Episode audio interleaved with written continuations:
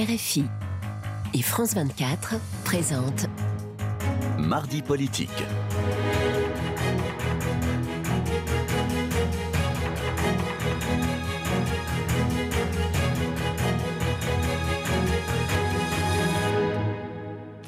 C'est l'heure de Mardi politique sur France 24 RFI. Bonsoir Frédéric Rivière. Bonsoir Rosine, bonsoir à tous. Et ensemble, nous recevons Laure Lavalette, porte-parole du groupe Rassemblement national à l'Assemblée, et députée du Var. Bonsoir à vous. Bonsoir. Et merci d'avoir euh, accepté notre invitation. Alors, on va commencer cette euh, interview euh, parce que, par ce qui pourrait apparaître comme un, un fait divers, qui en est un d'ailleurs, mais qui est euh, peut-être plus que cela euh, un homme de 87 ans qui s'occupait de son épouse malade euh, d'un cancer en phase terminale, l'a tuée en l'étranglant pour abréger ses souffrances. Alors cette histoire dramatique pose une nouvelle fois la question de la fin de vie. Le Rassemblement national est-il favorable à un projet de loi qui va plus loin que le projet de loi Leonetti sur le non-acharnement thérapeutique? C'est vrai que là, vous touchez à, à l'intime, à l'intime des familles, à ces familles qui ont euh, euh, à faire face à des fins de vie qui sont très difficiles. Et le Rassemblement national est pour justement aller jusqu'au bout de la loi Leonetti-Claes de 2016, qui n'est, euh, on pense pas, appliquée suffisamment dans, dans son enfant. Oui, mais elle n'aide pas à mourir. En Elle- fait, euh, elle, aide à mourir. Vous avez aussi une façon de choisir votre mort, qui est la sédation profonde et prolongée. Oui, mais vous savez bien que les médecins ne le font pas. Ben, je pense que pourquoi les médecins ne le font pas aussi? Parce qu'on a un gros problème de, de soins palliatifs. Il n'y a que pratiquement euh, un tiers des personnes qui devraient euh, être en soins palliatifs qui peuvent en bénéficier. Il y a 100 000 patients sur les 320 000. Oui. Donc nous, nous voulons vous mettre le pas de paquet. loi, pas de loi en non, plus. nous, nous voulons mettre le paquet sur les soins palliatifs. Il faut évidemment que, où que vous soyez, dans quelque département que vous soyez, vous ayez la possibilité euh, de, ne, de ne pas souffrir. Parce qu'en fait la vraie question elle est là. Quand vous interrogez euh, les, les familles globalement vous voulez mourir parce que votre souffrance est insupportable. Et une fois que la, la souffrance est prise en charge globalement on a moins envie de mourir voire on n'a plus envie de mourir. Et j'écoutais euh, Jean Leonetti qui était quand même à l'origine euh, de, de cette loi dire euh, une autre loi on n'irait pas plus loin on irait ailleurs. Et ça pose une vraie question sur le ailleurs. Je veux dire que si vous prenez par exemple le modèle belge euh, qui fait un peu froid dans le dos hein, quand vous voyez que depuis 2016 des enfants euh, euh, finissent euh, par demander ce suicide assisté et sont euh, euthanasiés. Ça pose une vraie question encore une fois. Il faut euh, prendre en charge évidemment la souffrance. C'est pas possible qu'en 2023 euh, en France on, on souffre euh, avant de mourir. Mais je pense vraiment vous savez avec les directives anticipées enfin il y a euh, des processus dans cette loi euh, qui doivent être mis en place et qui ne sont pas mis en place. Donc au Rassemblement national on est vraiment pour le développement des soins palliatifs. Où que vous soyez en France vous devriez pouvoir euh, être dans ces Oui, mais les soins palliatifs, une fois de plus, ça vous aide à mourir, mais ça ne vous fait pas mourir Non, mais quand ça, vous souffrez. ça, C'est ça ça. vous aide à mourir, ça soulage Bah, votre souffrance et ça vous aide à mourir. Et puis ça pose une Oui, autre mais ça peut être question. un C'est un accompagnement. Parce que vous, vous- vous dites pas que euh, les personnes qui sont vraiment en fin de vie et qui ont n'ont pas envie d'affronter, on peut évidemment les comprendre, la terrible souffrance à, la- à laquelle ils risquent d'être exposés. Mais il y a des cas où certaines personnes ne veulent pas, euh, surtout l'idée de la déchéance, de la décrépitude, Mm. et décident des fois au début d'un- d'une maladie dont ils savent qu'elle est incurable, décident qu'ils veulent en finir sans passer par cette étape. Est-ce que ça, on peut l'entendre? Est-ce une- qu'on peut l'entendre et est-ce qu'on peut le respecter? Euh, bah, D'interdisait en démocratie, on ne donne pas la mort. Et c'est une vraie question de Et savoir notamment si les médecins, en notamment principe, les médecins, exactement. Ça veut Oui. dire est-ce que la main qui guérit doit être celle qui donne la mort? Encore une fois, moi je pense que quand la souffrance, ce que vous dites, les gens veulent pas forcément euh, affronter. En fait, ils veulent surtout pas souffrir. Et il y a d'ailleurs des, des enquêtes aux États-Unis assez intéressantes, vous savez, où ils ont droit d'avoir euh, la, la- la pilule qui vous fait mourir. Mmh. Et finalement, on se rend compte que très peu de gens qui sont allés chercher leur pilule, finalement, se donnent véritablement la mort. Parce que ça n'est pas si simple. Là, on en parle, nous, froidement, euh, sur un plateau, mais ça touche à l'intime et quand même aussi à la dimension quasi sacrée, j'allais dire, du corps et de la vie. Moi, je pense que ça pose une vraie question, encore une fois. J'invite les gens qui nous écoutent à réécouter euh, Jean Leonetti euh, et Monsieur Kless pour voir à quel point cette loi, si elle était vraiment poussée jusqu'au bout et véritablement appliquée, nous n'aurions pas besoin euh, d'une autre, euh, d'une autre loi. Alors, on va euh, changer de sujet. On parle de, de sécurité, puisque hier, Emmanuel Macron a, a dévoilé euh, les sites d'implantation de 238 euh, brigades de gendarmerie mobile. Une promesse qu'il avait faite pendant euh, sa campagne présidentielle en, en 2022 euh, à Nice. Euh, donc, les premières seront installées euh, dès novembre et leur création doit s'étaler jusqu'en 2027. Est-ce, selon vous, une bonne réponse à l'insécurité? Bon, déjà, c'est assez drôle parce que d'une annonce, ils en font 30. Parce que vous avez bien vu, il est allé 30 fois sur des plateaux. Ça fait 30 fois qu'on a l'impression qu'il réinstalle 200 brigades. On voit bien que, voilà, ça peine un peu à démarrer. Je vous rappelle que 500 brigades avaient été euh, supprimées. Donc 200, c'est bien, mais il en manque toujours 300. Après, on va, on va évidemment se réjouir. C'est toujours bien de remettre euh, des gendarmes parce qu'on a évidemment besoin euh, dans l'état du pays, voilà, un peu d'ensauvagement et de. Il y a quand même une agression gratuite toutes les 44 secondes en France. Donc il est évident que nous avons besoin euh, de, de, réarmer, de mettre des bleus, j'allais dire. Euh, du bleu. Euh, du bleu, exactement, partout. Néanmoins, encore une fois, il ne faut pas que ce soit un effet d'annonce et qu'on s'arrête là. Si vous ne reprenez pas en main votre, votre politique migratoire et une, une, une fermeté en matière judiciaire, ça va servir à rien. Il faudrait que ce soit, vous savez, c'est un fait. Que vous liez l'ensauvagement à euh, l'immigration. Bah, c'est pas moi qui fais, hein, vous savez, c'est le réel début. Vous, vous euh, non, mais vous, voilà, par exemple, de manière très décomplexée, je vais vous donner ensauvagement euh, égale immigration. Ah, souvent, quand même, on voit bien qu'il y a une surreprésentation de la population immigrée dans les actes de délinquance. Je prends un exemple simple le parquet de Paris, 75% des mineurs qui sont déférés sur le enfin, devant le parquet de Paris sont des mineurs d'origine étrangère. Donc c'est pas moi qui fais le lien, les Français le font très bien. et je pense que tant qu'on ne nomme pas et tant qu'on ne va pas s'attaquer attaquer à la racine, j'allais dire. Il pourra mettre autant de, bleus et de gendarmes qu'il veut.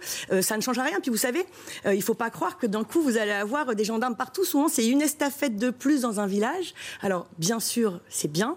Je pense que ça n'est pas suffisant. Il faut absolument. Mais vous ne voyez pas dans ces annonces la volonté du président de la République de prendre vraiment cette question de la sécurité à bras le corps? Oui, enfin, vous êtes gentil. Il est temps quand même. Je vous rappelle que c'est, on en est à sixième année du mandat euh, d'Emmanuel Macron. Si à côté de ça, vous ne vous ne revenez pas sur les peines planchées, si vous ne revenez pas sur les remises de peine, si vous n'avez pas une fermeté, il faut Donc ça n'est pas un virage pour vous Ben non, c'est pas un virage, c'était plus que nécessaire. Donc évidemment, on se réjouit de ce qui se passe parce que c'est bien. Il n'empêche que ça reste peanuts, j'allais dire, si ça n'est pas couplé à des vraies mesures. Il faut arrêter évidemment euh, euh, l'immigration massive incontrôlée telle que nous la, mm. telle que les Français la subissent. Et je vous dis, il faut un tournant aussi en, en matière euh, judiciaire. Je pense que c'est important. Mm. Il faut que les aient la triple certitude d'être arrêtés, d'être condamnés, que cette peine soit, soit appliquée. Alors bien sûr que de mettre des gendarmes euh, sur le terrain, bah, ça va déjà permettre de constater évidemment, euh, évidemment les délits. Mais ça ne suffit pas. Vous savez, ce, ce gouvernement euh, s'auto-congratule des résultats. Enfin, encore une fois, 500 cambriolages par jour. Et je ne parle que des domiciles privés. Je ne parle pas des mairies, par exemple, qui peuvent subir aussi des assauts. Une agression gratuite, je vous le disais, toutes les 44 secondes. 11% mmh. d'augmentation des homicides. Enfin, effectivement, cet ensauvagement, on ne va pas en venir à bout simplement en mettant une estafette de plus dans les villages, même si, je le rappelle, dans la mesure où euh, plus aucun village ni ville moyenne euh, n'est épargné, mhm. il est important que les services publics aillent jusque-là. Alors l'insécurité vont aussi lier à la drogue, au trafic euh, de drogue, et on voit dans certains quartiers, la police n'arrive pas à en venir à bout. Comment vous expliquez, vous, cette impuissance? Est-ce que c'est un problème de moyens ou est-ce un problème de volonté? Mm. Pourquoi les trafics de drogue ne sont pas démantelés, notamment dans les quartiers Ça, c'est une vraie question. J'ai eu la chance de tourner avec les policiers de ma circonscription il n'y a pas longtemps et on a deux cités un peu sensibles entre Pontcarral et La Beaucaire.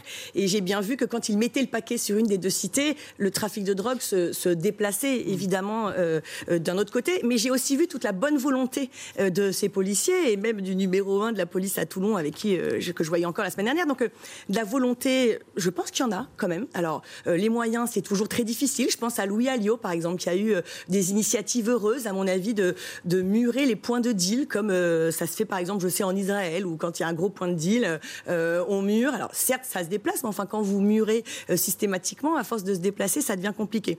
Les policiers le disent, il faut harceler les points de deal.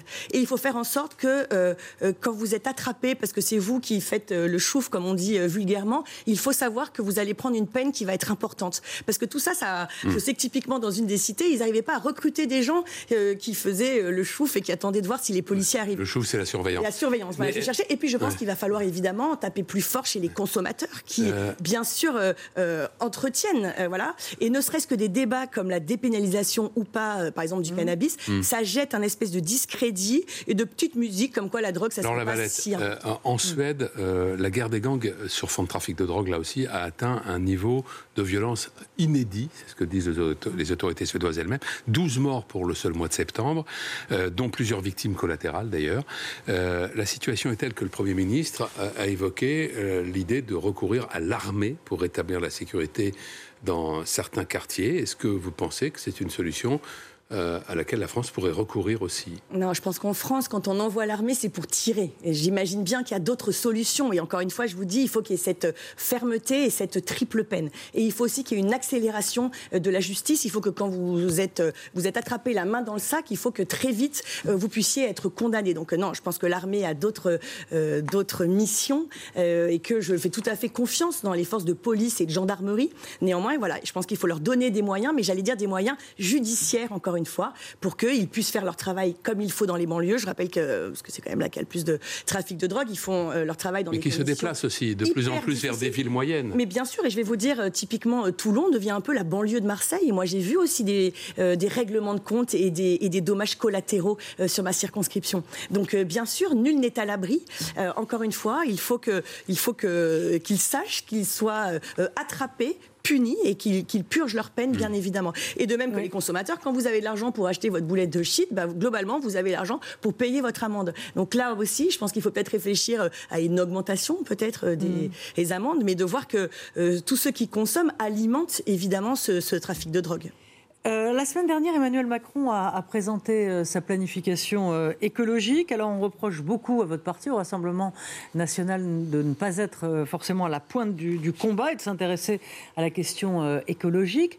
Et, dans le fond, vous vous situez où, vous, entre les écolos qui, pour la plupart, sont partisans de la, la décroissance et les climato-sceptiques il y en a quelques-uns chez vous, puis en tout cas, il y a un député. Ah, chez moi. Ah bah si, il y a un député de votre groupe qui avait déclaré sur France Inter il y a un mois que les experts du GIEC avaient tendance à ah, exagérer. Pour bien connaître Thomas Ménager depuis longtemps, je vous assure qu'il n'est pas climato-sceptique. il a dit ça, nous ne pouvons pas nous baser sur les données du GIEC qui ont parfois euh, Il a dit pas uniquement sur les données. Encore une fois, je connais Thomas Ménager, il n'est pas climato-sceptique. Et vous voyez, moi, je peux presque être décroissante parce que quand vous passez un pull euh, au plus petit de votre fratrie, quelque part, c'est de la décroissance. Nous, on pense au Rassemblement national et je pense que c'est exactement la bonne position, c'est que le problème, c'est notre modèle économique. Et je pense que votre pull a été euh, produit loin d'ici, à moins qu'il ait été produit en France, et ce serait euh, vraiment euh, extraordinaire.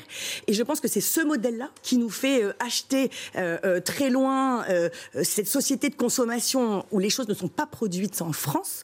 ça pose une vraie question. 50% des gaz à effet de serre, des émissions de gaz à effet de serre, viennent de l'importation. Donc il faut revoir ce modèle économique. Mmh. Pour ça, il faut produire en France. Et souvenez-vous, c'était mon et ses marinières. Euh, on n'a pas inventé non plus. c'est du bon sens. Oui, mais, non, mais c'est pas, pas, un petit, c'est déjà 50% des importations. Si non, vous arrivez, mais c'est un peu, si vous arrivez une petite part de la pollution, enfin de la. Ah, non, c'est 50% des gaz à effet de serre les importations. Donc c'est surtout pas une petite part. Et je pense que c'est ce modèle économique. mais en revanche, ce qui est importable est peut-être relatif. Enfin, il y a des tas de choses qu'on ne peut pas importer. Il y a beaucoup de choses. Énormément. Il y a beaucoup de choses qu'on peut produire. Oui, mais beaucoup qu'on ne peut pas importer. Là, on est dans un alors il faut s'y mettre. Mais enfin, on ne produit pas de télévision, on ne produit pas de portable, on ne produit pas d'ordinateur. Bien sûr qu'il faut s'y mettre, mais il faut évidemment euh, relocaliser et puis penser au traitement des déchets. Parce que quand même, quand vous achetez euh, un bien à 20 000 km, que vous savez que vous allez l'utiliser et qu'après il va être retraité encore à 20 000 km, ça pose une vraie question quand même. Donc on n'est pas du tout pour une, j'allais dire, une écologie punitive. Euh, les Français, voilà, on en soupé, je pense, des, des, affres et des, des exagérations. mais par exemple, écolos. Quand, quand, Emmanuel Macron opère une sorte de bascule lorsqu'il ne veut pas en dehors du chèque de 100 euros euh, sur le, prix de l'essence, on voit bien qu'ils préfèrent mettre de l'argent sur la transition écologique. Donc, et là, et vous, vous dites non, il faut euh, supprimer la TVA. Y y a Donc, encore, continuons avec la bagnole. Pas du tout. Il y a quand même encore, euh, il y, a, encore deux, deux lignes de, de, lecture. Je vous rappelle que qui prenait le nucléaire, qui est une, une énergie propre, décarbonée, sûre, qui nous rend souverains, c'est bien le Rassemblement national. Je vous rappelle que Emmanuel Macron s'est fait élire au premier quinquennat en, disant qu'ils allaient arrêter le nucléaire. C'est d'ailleurs ce qu'ils ont fait. On en paye aujourd'hui les pots cassés. Ils ont fermé Fessenheim, ne l'oublions jamais. Enfin, c'était une décision qui avait été prise sous François des leçons, Recevoir des leçons, si vous voulez, d'écologie euh, par euh, un gouvernement qui a pris, qui a réouvert Saint-Avold et, la, et euh, une, usine à charbon, une centrale à charbon Pour faire face à la fermeture de toutes les centrales qui étaient en maintenance. il n'empêche que baisser la TVA, ça avait cet intérêt-là évidemment, l'essence étant un, bien de première nécessité, ça nous paraissait intéressant et c'était structurel. Vous parliez du chèque tout à l'heure.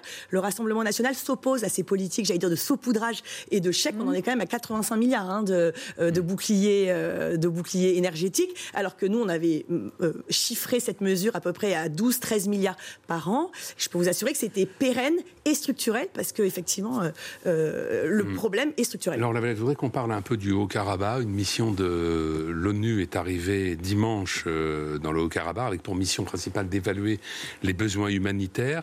Plus de 80% des hmm. Arméniens qui vivaient dans cette enclave ont déjà fui. C'était 120 000, à peu près 100 000 sont partis, euh, fuient vers l'Arménie depuis l'offensive éclair donc de l'Azerbaïdjan le 19 septembre. La ministre française des Affaires étrangères, Catherine Colonna, est aujourd'hui même sur place pour euh, euh, réaffirmer le soutien de la France. Euh, au-delà des mots, que faut-il faire?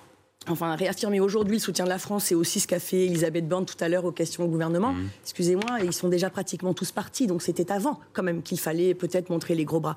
Euh, Jordan Bardella, le, en octobre, euh, devant euh, la Commission européenne, a posé cette question en disant finalement qu'est-ce qui a plus de prix? Est-ce que c'est la vie des Arméniens ou est-ce que c'est le gaz azéri? Cette question, il fallait la poser. Je pense que Ursula von der Leyen a répondu dans la mesure où dans le même temps, elle signait un contrat où elle doublait les importations de ce gaz azéri. Donc on peut pas, je veux dire, il y a une espèce de de, schizophrénie entre ce qu'ils disent et ce qu'ils font, ce qui pose un vrai problème. Moi, je pense que cette civilisation, quand même, euh, qui est l'Arménie, berceau aussi de notre civilisation, mm. se meurt et que l'Europe a regardé ailleurs. Et que maintenant, il pleure sur le lait renversé, alors qu'il me semble malheureusement que c'est trop tard.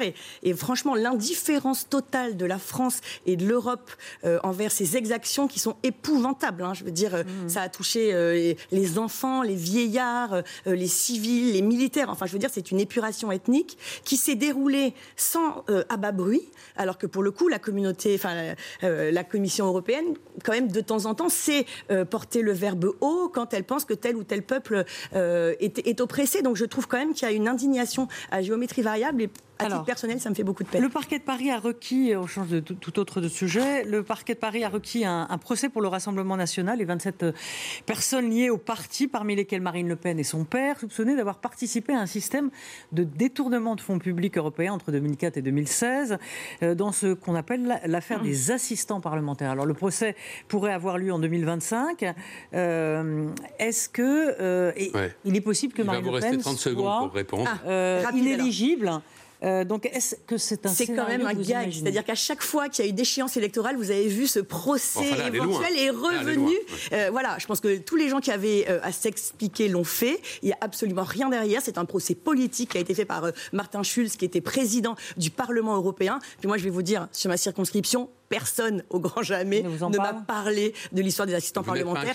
C'est un procès politique. Ah non, Marine Le Pen, il est Pas du tout inquiète. Et encore une fois, je pense que c'est une cabale politique, mais les Français ont bien compris euh, ce stratagème. Merci Laure Lavalette. Merci à vous. Merci beaucoup. Merci à Flore Simon et à Camille Néran d'avoir préparé cette émission. Merci à toute l'équipe technique.